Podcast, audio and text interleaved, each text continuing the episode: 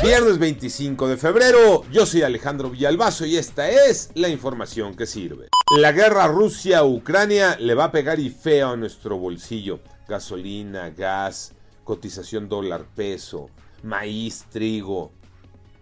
Marinés Camacho, la lista es larga.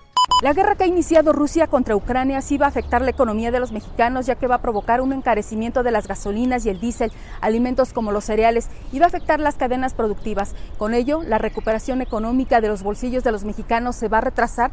¿Y todo esto por qué? Porque va a impactar en la inflación, la cual se ubica en 7.22%. Es decir, se trata de una pandemia económica.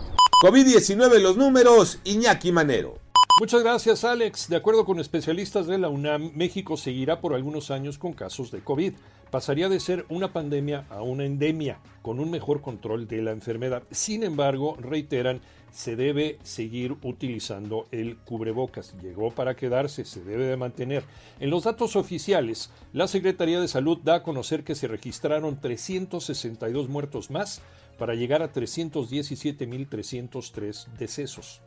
Además hubo 18.252 nuevos contagios y con esto llegamos a 5.473.489 casos positivos. A seguirse cuidando y a vacunarse. Final adelantada en Acapulco, Tocayo Cervantes. Efectivamente, Tocayo, este viernes tendremos las semifinales del Abierto Mexicano de Tenis y en una final adelantada, Daniel Medvedev enfrentará a Rafael Nadal. Me parece que el tenista español es el consentido de los mexicanos, aunque Medvedev amanecerá a partir de la próxima semana como número uno del ranking mundial de la ATP, combinada con la derrota de Novak Djokovic en el ATP 500 de Dubai. Yo creo que el ganador de este campeonato saldrá de esta semifinal entre Nadal y Medvedev, sin menospreciar en la otra llave al griego Stefano Tsitsipas. Yo soy Alejandro Villalbazo, nos escuchamos como todos los días de 6 a 10 de la mañana, 88.9 y en digital a través de iHeartRadio. Pásenla bien, muy bien, donde quiera que esté.